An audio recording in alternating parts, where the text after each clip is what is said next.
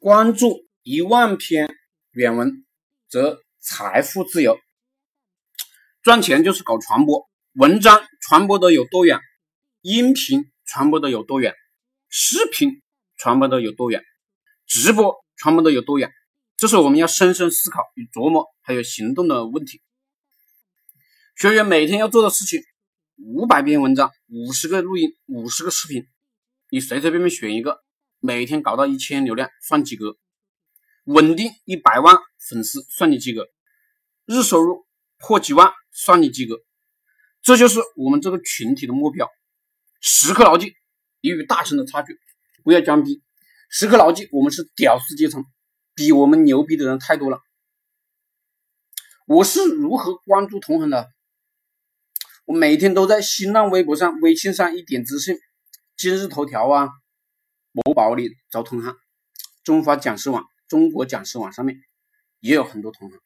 我每天在这些地方找啊找，就是找广告、找报价系统、找内部营销系统、找外部软文系统，什么秘密都被我发现了。如何搞流量，如何搞话术系统，我都是在这些地方找到并且改变了。然后呢，把我的心得都讲给我的学员了。